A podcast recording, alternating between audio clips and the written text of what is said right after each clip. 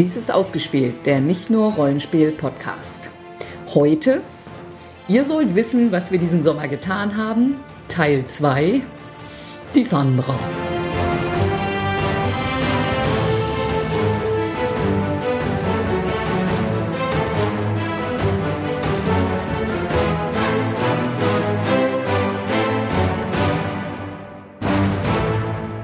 Hallo, mein Name ist Sandra Ich bin der Jens. Und ich habe diesen Sommer auch Dinge konsumiert. Was war denn das Leckerste, was du konsumiert hast? Ich war mal wieder im Kino. Ist es nicht schön? War jetzt vielleicht sogar noch fast ein bisschen vor dem Sommer, aber so genau wollen wir es mal nicht nehmen. Spider-Man Homecoming. Und ist er nach Hause gekommen? Jo, der neue Spider-Man-Film, wo man ja am Anfang ein kleines bisschen skeptisch war nach den Trailern, ob nicht vielleicht äh, Tony Stark etwas zu dominant in diesem Film ist. War er aber nicht. Und der Film hat einfach richtig Spaß gemacht. Ja. Und war keine Origin Story. Nee, genau, das war auch mal. Wir mussten es nicht zum drei Millionsten Mal sehen. Ich hab's vergessen, wie war Ja, ich weiß auch nicht, wo er seine Kräfte her hat. Ja. Und Das hatte irgendwas mit einem Insektenspray zu tun. ja, ich glaube auch. Ja. Ja, also es setzt halt hinter Civil War an, wo er ja äh, von Iron Man auf einen kleinen Ausflug mitgenommen worden war und Nach Deutschland. ja, stimmt. Und nun kommt er da halt zurück und äh, ja, macht ja sozusagen seine, sein Praktikum oder gibt es einen besseren deutschen Begriff für Internship? Nö, ich denke ist- schon. ist ich so- würde das Praktikum nennen, ja. Ja, also offiziell macht er ein Praktikum bei Stark Industries. Stark Industries und ja, also im Prinzip versucht er oder ist fällt jetzt erstmal so ein bisschen in ein Loch, äh, weil er jetzt weiter der einen auf Superhelden machen will und Toni ihm aber sagt, jetzt mach mal erstmal die Schule fertig und und ja, da hat Peter aber nicht so richtig viel Bock drauf Ja. und ja, übernimmt sich dann ein bisschen und rettet am Ende natürlich doch den Tag. Das kann man, glaube ich, sagen, ohne zu viel zu spoilern. Ja. Ja gut, also was ich fand, war, also ich fand das Schöne, dass er eben den Tag rettet, aber nicht die Welt. Ja, Also es ist ein recht bodenständiges Film und der Bösewicht ist auch so ein bisschen, ja, wie heißt das denn auf Deutsch? Mir fällt jetzt dieses Blue Color ein. Ähm, also es ist so. Der will halt auch nur über die Runden kommen. Ne? ja, ja, ja. Es ist, ja, er will halt nicht die Weltherrschaft an sich reißen oder äh, ja, Außerirdische auf die Erde einladen oder, Oder mit Dämonen rummachen. ja, sondern einfach nur, ja, ein bisschen Geld für seine Familie verdienen. Wie fandst du ihn jetzt im Vergleich zu den, zu den anderen Spider-Man-Filmen, die es bisher gab? Naja, also äh, über die, die zweite Spider-Man-Reihe müssen wir nun nicht reden. Also da Also besser als die. ist, ist, ist jetzt sowieso. Ja, ja. Und die alten jetzt von Sam Raimi? Die sind jetzt schon fast wieder ein bisschen zu lange her, dass ich, ja, ich glaube, die anderen waren, also die, die älteren waren vielleicht ein bisschen emotionaler teilweise. Ja. Und dafür war der hier einfach rundum spaßiger, was ja vielleicht auch mit den anderen Marvel-Filmen ja, ja. zusammenpasst. Ja. Wobei ich nicht sagen will, dass der keine emotionalen Momente hatte. Also die hat er schon. Ja, ich glaube, ich finde immer noch Spider-Man 2 als am besten. Gerade die Szene mit der U-Bahn. Ja, ja. Noch was anderes im Kino gesehen? Nee, obwohl wir jetzt öfter mal könnten, aber jetzt läuft gerade nichts. Ja. Verdammt. Äh, kommen auch wieder bessere Zeiten. Ja, ja. Ähm, dafür habe ich ferngesehen. Ja, das ist auch immer vernünftig. Einmal Lucifer, die zweite Staffel. Da hatten wir ja die erste Staffel schon mal geliebt und sind dafür schwer kritisiert worden von einem anderen ausgespielten Mitglied. Nennen keine Namen. Und ja, aber die zweite Staffel hat im Prinzip genau das bestätigt. Ja. Also es ist keine hohe Kunst. Es ist nicht, this is not the best TV show in the world. Auch kein Tribut. Nee. Aber also mir hat sie immer noch extrem Spaß gemacht. Ja. Sie macht da weiter, wo sie aufgehört hat, im Prinzip. Und Lucifer führt einen Nachtclub in L.A. und löst Kriminalfälle. ja. Und Das dann klingt furchtbar scheiße, wenn man es so sagt. ist es aber nicht. Ach, diesmal hat er seine Mutter. Ja, ja, Mami taucht auf. Ja. Ja, ja. Ja, aber für mich hat es ein bisschen Mhm. verloren. Ich bin doch des Öfteren bei Folgen eingeschlafen. Ja. Ich könnte aber auch nicht sagen, dass es schlechter geworden ist, aber es ist halt. Es, es macht auch nicht viel Neues. Die, die Faszination so, des Neuen hat es für mich verloren. ja, ja. aber also gut, wer die erste Staffel mochte. Also naja, gut, wie gesagt, bei dir, du meinst jetzt bei dir letztes Ja, bisschen ich nach. ist ja aber auch nicht so, dass ja, ich es nicht mag, aber ja, ja. Ich könnte mir auch Besseres vorstellen. Ja, und dann noch eine andere Serie, an der wir immer noch arbeiten, die aber auch einfach irgendwie Spaß bringt und schön ist, auch wenn sie einem manchmal einen ziemlichen Schlag in die Magengrube verpasst. Äh, Wir sind da ein bisschen, bisschen später zugekommen. Äh, Das ist Downton Abbey. Da sind wir jetzt in der vierten Staffel, glaube ich, von sechs im Prinzip.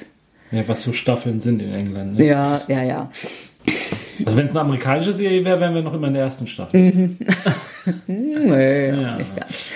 Ja, also eine britische Serie, die so grob in den 20er Jahren spielt. Ja. Fängt etwas früher an und geht auch darüber hinaus und ja.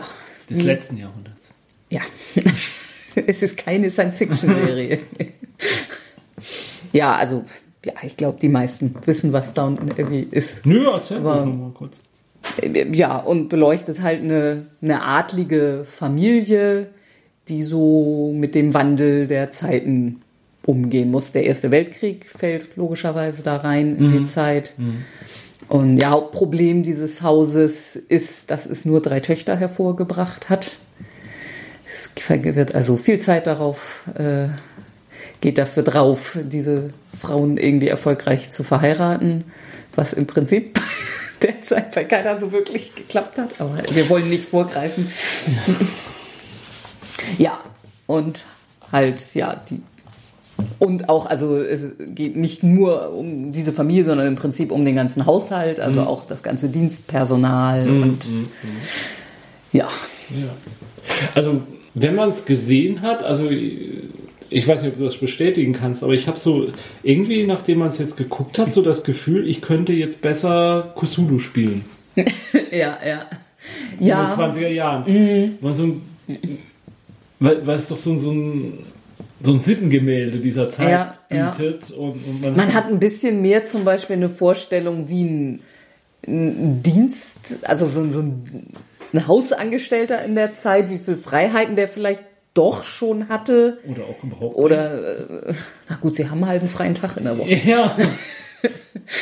Und, und auch, also das ist eine Szene, wo in London dann tatsächlich ein, ein Jazzclub ist so. Ja. Also ja, da sind, das stimmt, ja. Also da sind so Sachen, wo man denkt, okay, das hatte ich bisher nicht so im, im Kopf ja. Für die 20er Jahre. Ja. Also ich will damit, ich will ja jetzt mit- mit nicht behaupten, dass man das nicht aus anderen Quellen hätte haben können, Mhm. aber so unterhaltsam erschließt einem, sich einem vielleicht jetzt Ja, ja. nicht.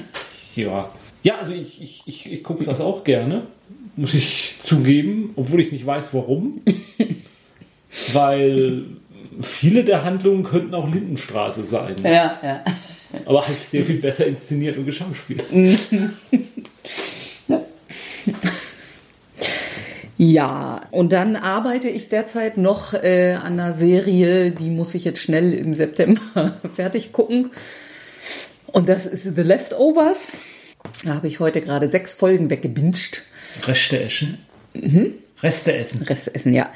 Ja, und das ist eine Serie, die offenbar äh, uns beiden mal äh, zugehört hat, so vor zehn oder zwölf Jahren, als wir uns irgendeine Story zusammen gesponnen haben.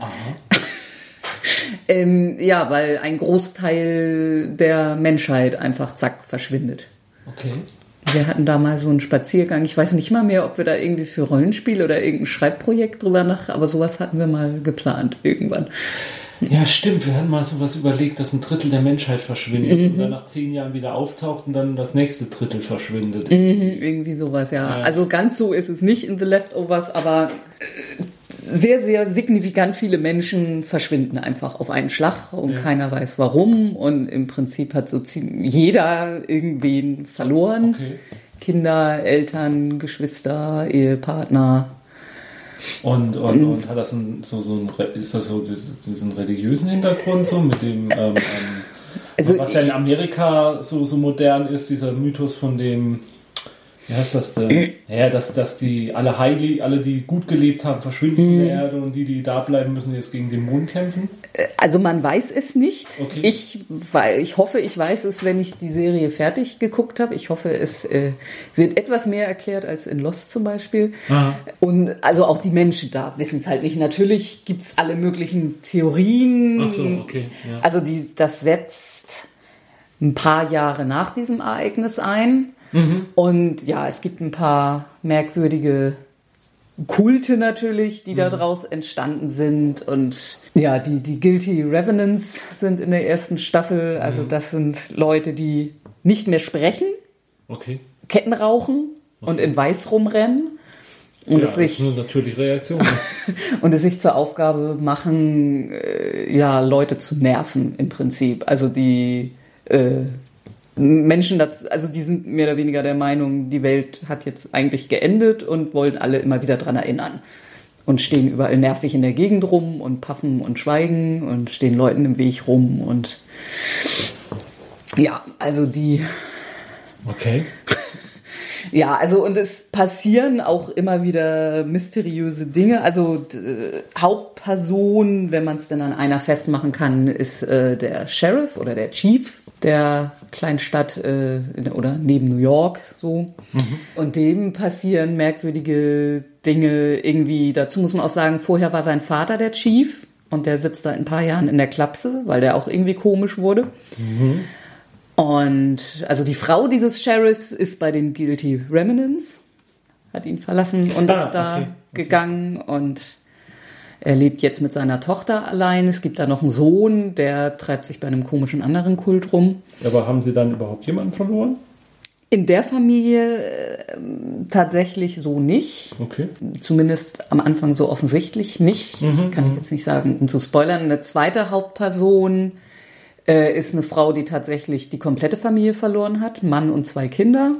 Alle weg, nur sie noch da. Ja, ähm, ja, was soll man jetzt eigentlich da so groß zu sagen? Also ich habe schon eine ganze Menge Folgen gebraucht, um richtig reinzukommen, weil am Anfang ist es im Prinzip ziemlich frustrierend, weil du siehst da die erbärmlichen Leben von relativ erbärmlichen Menschen, also die alle total kaputt sind irgendwie und so mehr oder mehr schlecht als recht durchs Leben kommen.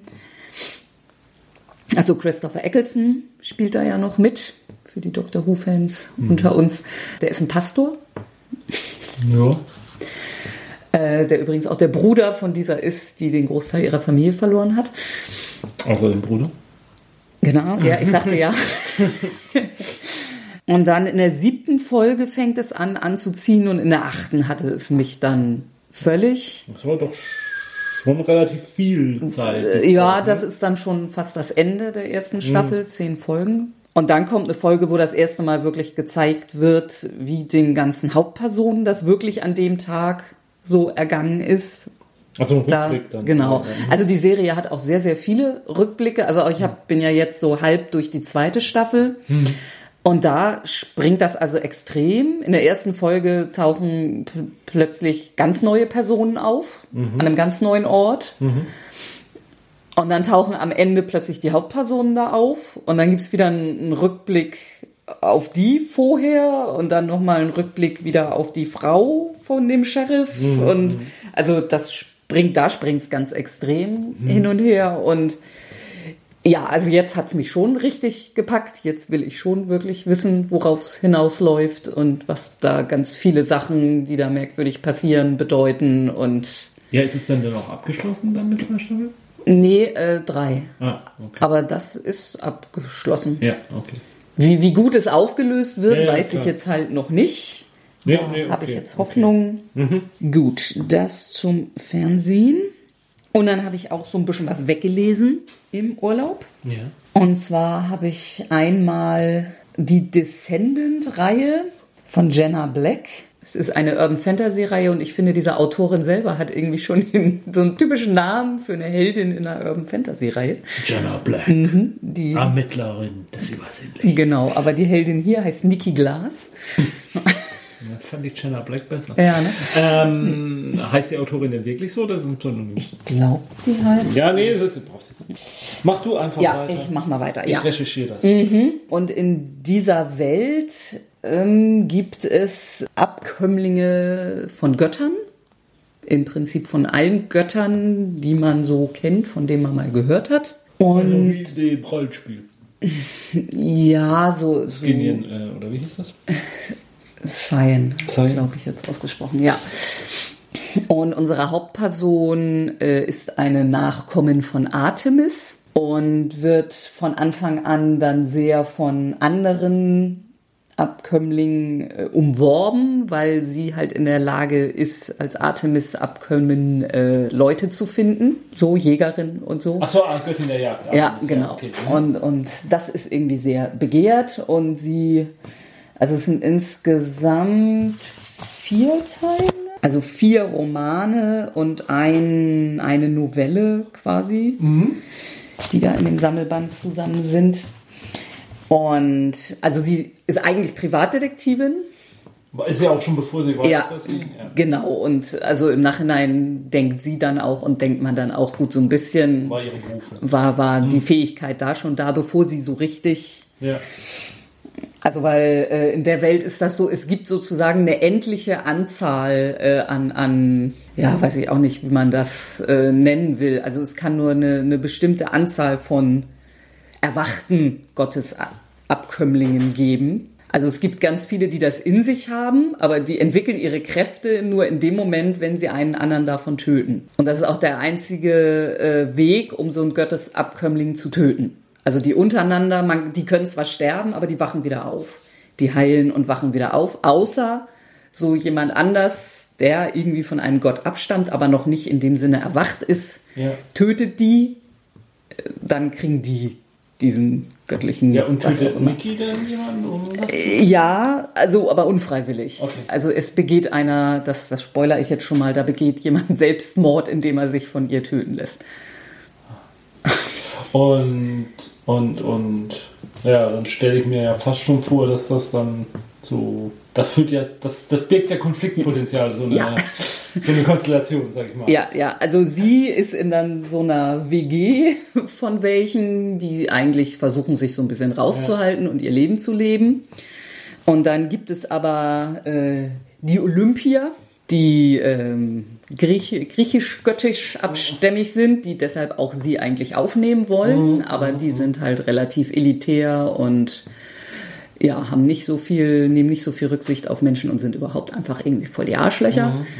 Und das sind so die beiden Gegengruppierungen, die hauptsächlich ihre Probleme haben. Und es, es ist eine etwas äh, übergeordnete Handlung, die sich da durchzieht, die an sich schon relativ episch ist, sich aber gar nicht so richtig episch anfühlt, so richtig.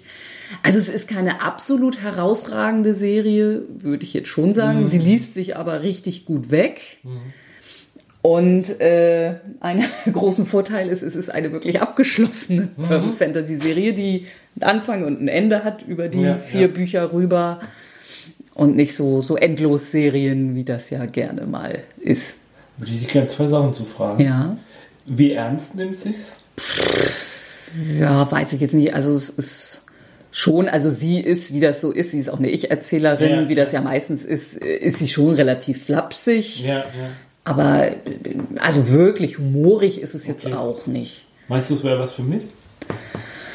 Ja, glaube ich nicht. Das Okay. ist dich, also nee.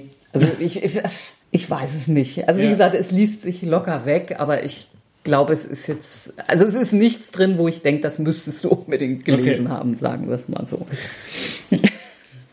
Belasse ich es bei der Antwort. Ja. Und dann habe ich noch einen Fantasy-Vierteiler gelesen. Ist der abgeschlossen? Ja. Okay. Äh, namens The Faithful and the Fallen The Faithful and the Fallen. Das ist vom Autor John Gwynn. Und ähm, das läuft relativ viel unter dem, wenn man Game of Thrones oder Song of Ice and Fire mochte, muss man das mögen. So ist es mir in die Hände geraten. Und in vielerlei Hinsicht stimmt es auch. Ja. Also es sterben Personen wie die Fliegen, auch Personen, aus deren Sicht geschildert wurde. So. Er springt extrem viel zwischen vielen Personen, Ja. Also viele Point-of-View-Charaktere, also auch teilweise wirklich Kapitel, die gerade mal zwei Seiten längs sind. Aber großer Unterschied ähm, zu, zu Martin, würde ich sagen. Also er beschildert dann auch oft die gleiche Szene aus verschiedenen Perspektiven. Also Ja, der ja, Anfang dieser Szene wird aus der Sicht von sowieso, dann springt er zu sowieso, der dann die Szene quasi weitermacht. So, und ähm, also im Kern ist es Fantasy-Standardkost. Ja. Es ist eine, eine Welt, die hat einen Obergott und dieser Obergott hatte viele Engel. Manche dieser Engel sind böse geworden. Dann gibt es in dieser Welt Riesen und es gibt Menschen und die Menschen sind quasi irgendwann, äh, man weiß nicht genau warum, geflohen auf die Insel dieser Riesen. Und dann haben sich Menschen und Riesen die Köpfe eingeschlagen und das fand der Obergott dann irgendwann total scheiße und hat gesagt, ihr könnt mich mal, ich gehe. Und die Engel haben dann so ein bisschen versuchen, was zu retten ist. Und ja, ähm, und in dieser Welt leben jetzt also äh, die Menschen und die Riesen. An ein paar Stellen im Land merken die Menschen nicht mehr viel von den Riesen, außer äh, dass die meisten Burgen und Festungen und so von den Riesen gebaut worden sind, wo die Menschen jetzt drin wohnen. Und die Riesen haben sich ziemlich zurückgezogen. Scheint mir dann schwierig mit den Treppen zu sein, oder? Nee.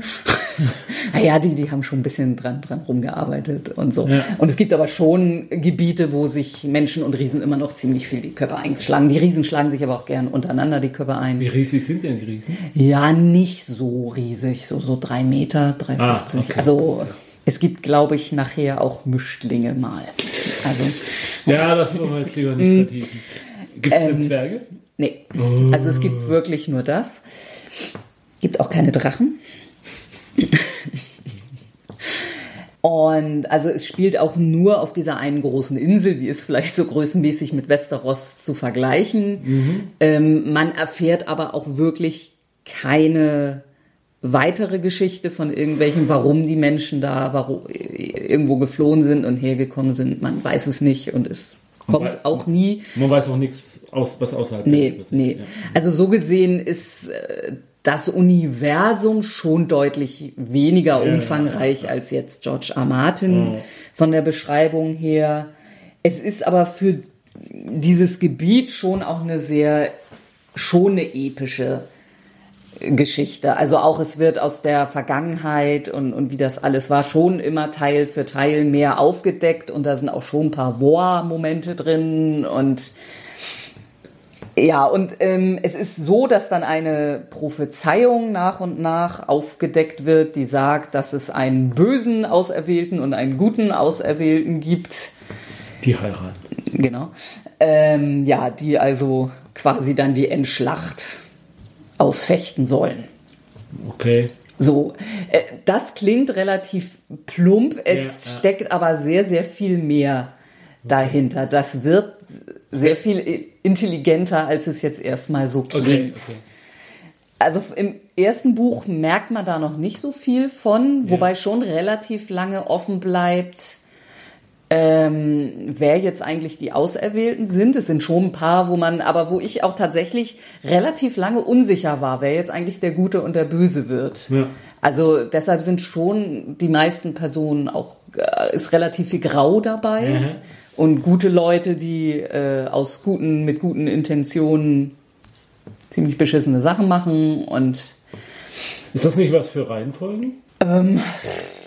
Ja, Ich würde jetzt eigentlich ein paar Fragen noch stellen, aber ich zögere jetzt gerade, aber ich denke, es wäre das nicht was, was wir in Reihenfolgen rein, rein, reinfolgen. ja, hast du denn vor, es noch zu lesen? In absehbarer Zeit nicht, aber das ist ja keine Vorgabe für Reihenfolgen, dass wir es beide gelesen haben. Mhm. Ja, na, aber egal, sonst stell doch noch mal ein, zwei Fragen. Äh, ist es denn so eine westliche, westlich-mittelalterliche Welt? Ja. Oder? Ja. Ja. Also mit, mit Feudalismus und, und Ja, ja, genau. Also ja, es gibt mehrere. Also offiziell ist einer der Oberkönig, wobei sich die meisten Un Unterfürsten da jetzt, also das ist auch so am Anfang, naja, man erinnert sich noch dunkel dran, aber eigentlich Ja, ja, spielt es nicht gut. mehr wirklich Okay. die Rolle und Oh, Und also es gibt schon sehr viele coole Charaktere, Ja. muss man schon sagen. Die eigentliche Hauptperson, das ist halt der junge Herr, der Ja. dann so, der ist auch nicht schlecht, aber also es gibt Nebenfiguren, die deutlich cooler sind. Es gibt auch relativ viele starke Frauen, Okay. muss man sagen, auch, auch in, in nachvollziehbaren Positionen so, also Ist es Mhm. denn so, so mm, dreckige Fantasy oder ist es dann doch so also das FSK 16 oder FSK 18 oder? Also FSK 18 ist es garantiert nicht. Ja. Es, es, es wird mal ein bisschen, äh, also auch sexuell, sag ich mal, bleibt das alles sehr sauber. Mir geht ja um die Ja, ja. Gewaltdarstellung. Also da Kein passt, Amerikaner. es passieren schon üble Sachen. Ähm, also auch unabhängig davon, dass Leute sterben. Also äh, sind da schon teilweise relativ heftige Szenen. Aber so richtig dunkel fühlt sich's trotzdem auch nicht an. Also weil halt doch die gute Seite, äh, ich habe zwar gesagt, die sind grau, aber auf der guten Seite sind halt schon einfach unglaublich gute Typen. Also die äh, und dadurch kann ich nicht sagen, dass es sich so richtig dreckig also Okay. äh, anfühlt. Ja, ja. Aber wie gesagt, also es, es sterben viele Leute, es passieren schlimme Sachen. Und also ich fand schon, dass dann einige echte Knallermomente Ja, auch ja. drin waren, wo die Handlung in eine völlig andere Richtung geht und schon auch viele überraschende Momente. Ja, mein Problem ist, also ich finde es klingt jetzt schon interessant, aber ich habe drei andere Fantasy-Reihen, die ich vorher lesen würde. Ja. Aber die hier ist abgeschlossen. Das sind Ja. die meisten anderen nicht, oder? Doch, zwei davon Okay, sind auch verdammt. abgeschlossen.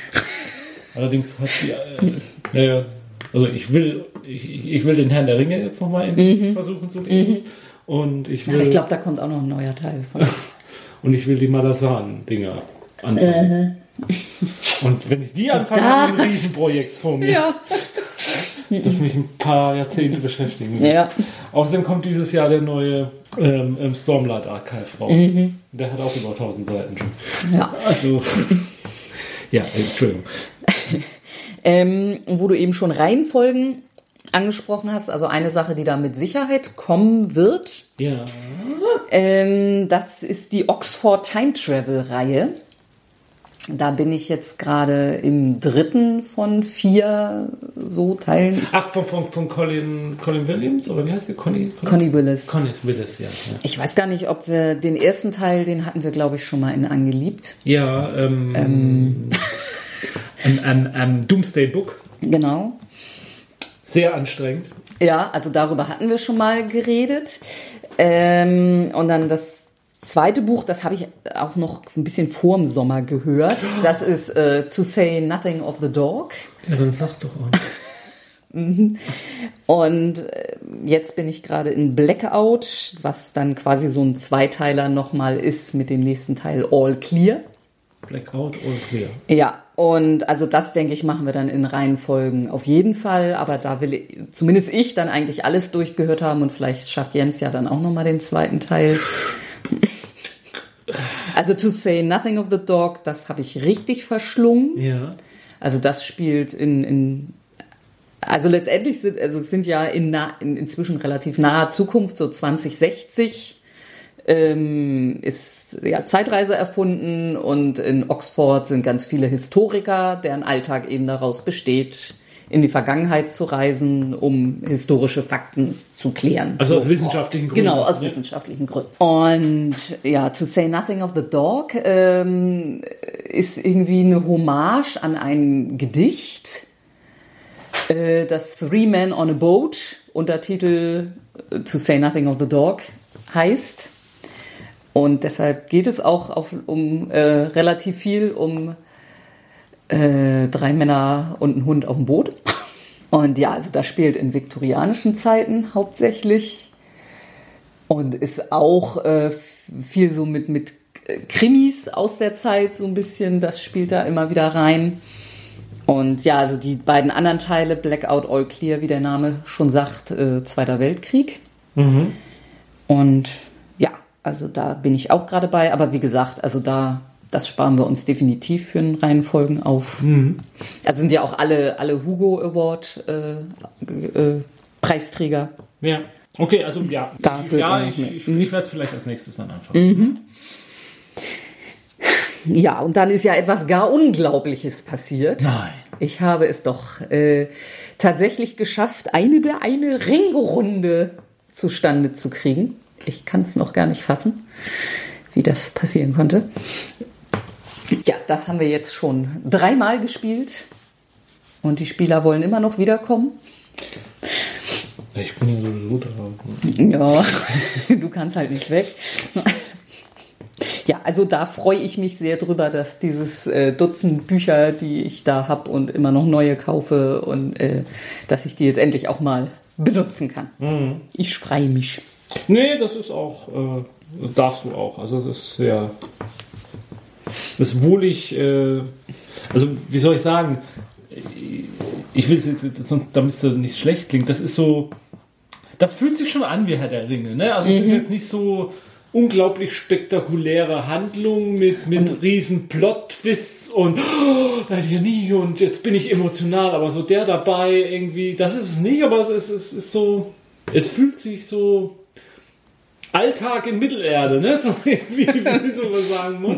Und, und auch also ich habe jetzt langsam, glaube ich, auch ein Gefühl für diese ganzen Gefährtenphasen-Geschichten und so. Mhm. Das so langsam, also ich habe lange gebraucht, bis, bis sich da für mich einen Sinn ergeben hat, aber mhm. jetzt langsam ja. Ja, genau. Also unser erster Ausflug mit unserer äh, normalen Rollenspielrunde, die ja auch zum Großteil aus ausgespielt besteht, war, war der Versuch ja sehr gescheitert. Das war allerdings halt auch noch mit der ersten Version der Regeln Auf und Deutsch. Den, genau, wo ja auch relativ viele Übersetzerfehler und das war also schon hart. Äh, und inzwischen sind die Regeln ja aber überarbeitet und mit denen läuft es doch mhm, mhm, deutlich mhm. besser. Kann ich bestätigen. Und ich habe das ja auch vorher schon jahrelang so aufgesaugt, dass ich die Regeln jetzt halt auch relativ gut drauf habe. Ja, Spiele, man könnte noch mal sagen, dass wir es, in diesem Sommer haben wir es jetzt gar nicht so viel gespielt, aber auch ein bisschen. Äh, wir spielen es aber auch schon sehr lange inzwischen. Das ist Imperial Assault. Ja. Darüber hatten wir schon mal geredet. Und wir fanden es doch furchtbar.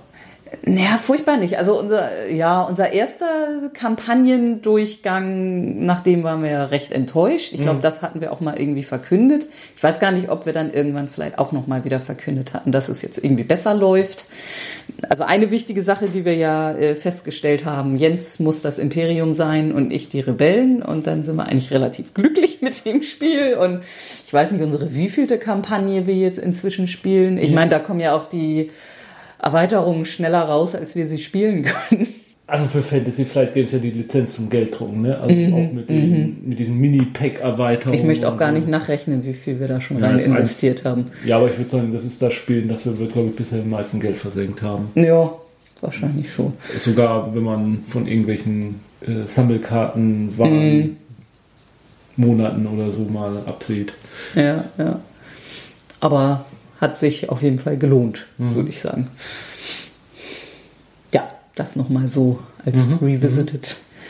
Und dann ein Spiel, was auch Jens schon in seiner Sendung erwähnt hatte, das wir dann jetzt haben, ist äh, Great Western Trail. Das war ja schon so letztes Jahr auf der Spiel eins der großen.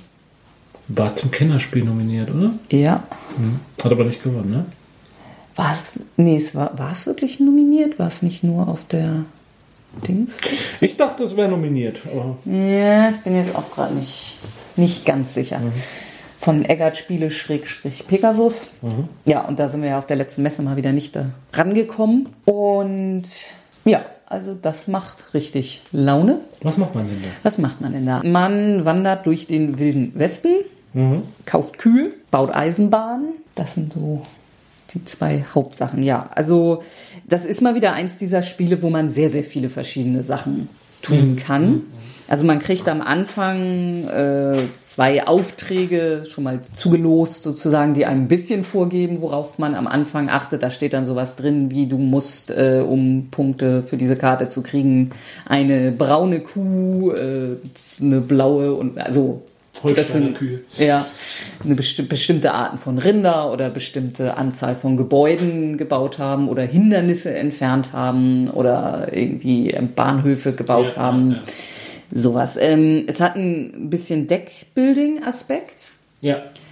nebenbei äh, und das geht über diese Rinder. Man hat am Anfang ein Deck mit nicht so furchtbar guten Rindern und kann sich halt nach und nach bessere dazu kaufen. Und die kann man teilweise zu Geld machen. Und immer wenn man einmal quasi rum ist, also das ist kein, kein, kein Rundlauf, sondern ein verzweigter Weg, wo man ein paar unterschiedliche Möglichkeiten hat, aber man kommt irgendwann ans Ziel. Also man sozusagen. treibt seine Rinder zum Bahnhof. Genau, ja. Und da sollte man dann möglichst viele unterschiedliche, unterschiedlich farbige Rinder auf der Hand haben, die dann noch einen möglichst hohen Punktewert haben, weil man dann verschieden weit mit dem Zug fahren kann. Und ja, also wir müssen jetzt nicht alle Details Oh, wir Nennen- haben vor drei Stunden. ja, ja, ja. Also es ist eins dieser Spiele, wo man unglaublich viele unterschiedliche Taktiken haben kann, um zu gewinnen. Entweder man versucht voll auf diese Rinder zu gehen oder möglichst viel Gebäude zu bauen oder sich komplett auf die Eisenbahn Ja, ja. oder üblicherweise wird man einen Mix aus all dem machen. Aber man hat denn, also man hat unglaublich viele Möglichkeiten, aber dennoch in dem einen Zug, in dem man ist, erschlägt es einen dann trotzdem nicht. was Nee, man jetzt normalerweise hat man maximal zwei Sachen, wo man denkt, mache ich nun das eine Ja, oder das ja, andere. Und es ist auch immer ein bisschen, bisschen Zufall oder, oder was heißt Zufall, aber Ja. und es ist auch nicht so ein Spiel, wo man denkt, oh scheiße, ich kann nicht so viel machen, wie ich machen will eigentlich. Das finde ich dann nicht so Oh, extrem. doch, finde ich schon. ja. Also ich finde schon, dass man am Ende so, ja, und das würde ich jetzt noch gern mitnehmen und jenes, aber nicht so, dass es einen stresst. Mhm, ja, das meine ich. Also jetzt im Vergleich zu Marco Polo zum Beispiel, da habe ich irgendwie dann immer so am Ende das Gefühl, ich habe überhaupt nichts auf die Reihe Ja, ja, ja, gekriegt, irgendwie alle meiner Pläne und das ging immer alles nicht. Ja, weil, also ich finde, das ist halt, äh, weil im Gegensatz zu Marco Polo, da musst du ja diese, naja, ist nicht ganz eine Weltreise, aber du musst ja so eine Weltreise absolvieren und wenn du die nicht bis zum Schluss vernünftig absolviert hast, und hier ist es ja immer, du machst deinen ersten Trail, bringst die Hühner, äh, die Hühner, da wird es ein bisschen länger dauern. Hühner durch die Prärie treiben. Ja, ist auch nochmal ein Spielkonzept. Mach da mal was Wie draus. heißt das denn statt Cowboy dann? Ja. Boy. ähm, also du machst das ja einmal, treibst diese Kühe da, hast das dann erfolgreich geschafft und dann machst du es halt wieder. Aber du hast ja schon mal, einmal habe ich die da ja jetzt schon. ja, ja. Also das, das, das ist, macht schlimm vielleicht diesen Stressfaktor von Ja, Marco Polo ja. dann raus. Doch, also das gefällt dir. Ja, ja, doch, das ist ein großartiges Spiel. Es ist übrigens tatsächlich nur auf der Empfehlungsliste gewesen, nicht auf der Nominiertenliste. Skandal. Ja. Ja, und dann können wir vielleicht noch kurz erwähnen ähm, von dem Spiel als Überleitung. Das haben wir nämlich das erste Mal gespielt Ja. im Würfel und Zucker. Und das ist ein nagelneues äh, Brettspiel-Café in Hamburg. Sehr umtriebig auf Twitter. Und ja, das ist irgendwie eine sehr schöne Sache. Ich hoffe, dass die sich auch lange halten können. Ja. Ich meine, im Moment klingt es schon so, als wäre es gerade am Wochenende da immer gut voll. Aber ich habe halt keine Vorstellung, was die an äh, Besuchern brauchen, damit sich das rechnet. Das Nee, ist, also das kann man natürlich von außen nicht sagen. Ja, und, und muss man halt auch dann zugeben, gerade im Gastronomiebereich ist es sehr schwierig, Fuß zu fassen und Mhm. dann dauerhaft auch als Dauerbrenner drin zu bleiben. Aber ja, wir wünschen ihnen allen Erfolg, den sie nur haben können. Also die sind mit, mit sehr viel Leidenschaft dabei, das Genau. kann man nicht anders sagen. Und nette, nette Atmosphäre. Große Spielerauswahl Ja. und sie sind auch im Moment wird äh, fast täglich verkündet, dass irgendwelche Leute ihnen irgendwelche alten Spiele gebracht haben und ihnen schenken und spenden und vielleicht können wir da auch noch mal, wir haben jetzt langsam wirklich keinen Platz mehr, vielleicht können wir da mal ein bisschen was loswerden. Ja, das wollte ich auch noch mal erwähnt haben. Aber ich, ich fürchte, also alle, alle äh, unserer Hörer, die im Umkreis von Hamburg wohnen, wissen es vermutlich schon und für die anderen ist es dann doch zu weit Wo weg. ist es denn in Hamburg? Äh, U-Bahn Ritterstraße. Ja. Das Eilbeck? Hm? Ja. Jo, äh, ja, man baut mehr Spielecafés. Ja, also ein paar irgendwo Bremen oder Bremerhaven war jetzt ja, irgendwie Hannover war, glaube ich, gerade hm. ja. Also ja, ist, ist sehr zu hoffen natürlich, dass ja, also sowas ist, sich halten kann. Es ist ja diese ähm, also die dauerhaft diese Möglichkeit haben halt auch zu haben zu zu auszuprobieren und mhm. äh, wir für unseren Teil können ja nur sagen ähm, liebe äh, Spieleverlage unterstützt das indem ihr denen auch dann Spiele mal vielleicht dann auch spendet und so weil mhm. Wir, also wir haben jetzt nach einem Besuch, den wir da waren, haben wir uns zwei Spiele gekauft, die wir dort gespielt haben. Eben mhm. Great Western Trail und äh, Karuba oder wie das hieß. Mhm, von Haber. Äh, von Haber, das ja ein Familienspiel, ist, von mhm. was unsere Tochter sehr gerne spielt. Mhm. Und die ist nicht unbedingt immer so leicht zum Spielen zu bringen. Ja, also und ja, das sind auch schon mal wieder zwei Spiele, die dann mhm. Über den Ladentheke gegangen sind, nur wegen zum Spielekasten. Wir kaufen ja sonst fast nie Spiele. Nee, nee, nee, wir sind ja auch nicht so leicht beeinflussbar. Nee, nee. Das war dein Sommer? Das war mein Sommer, ja. Oh Mann. Und sonst hast du nichts gemacht? Ein paar Mal Sonnenbrand geholt, so. ein bisschen in Deutschland rumgegurkt. Ja. Nicht im Ausland gewesen? Nee. Tja. Tja. Ja, ist in heutiger Zeit vielleicht auch besser. ist doch auch schön. Ja. Wie versteht man die Leute? Das Wetter ist immer gut. Ja, also, naja, also eigentlich können wir uns nicht beklagen, ja. seien wir doch mal ehrlich. Gut, aber ich glaube, diesen Teil unseres Sommers wollt ihr nicht, nicht unbedingt wissen. Also wenn, wenn, wenn zehn Kommentare kommen, die es wünschen, dann erzähle ich euch mhm. mal was über Ferien auf dem Bauernhof. Mhm. Ein kleiner Hobbithäschen. Ne, das ist zu tragisch. Ja, ja. Okay. Äh, beim nächsten Mal erzählt euch jemand ganz anderes dann, was er diesen Sommer gemacht hat. Ich bin auch gespannt. Mhm. Bis dahin. Ja, genau, bis dahin. Sommert schön weiter. Aber ja. jetzt ist es, glaube ich, so langsam. Genießt den, den, den Spätsommer, mhm. den Frühherbst. Äh, tschüss. Tschüss.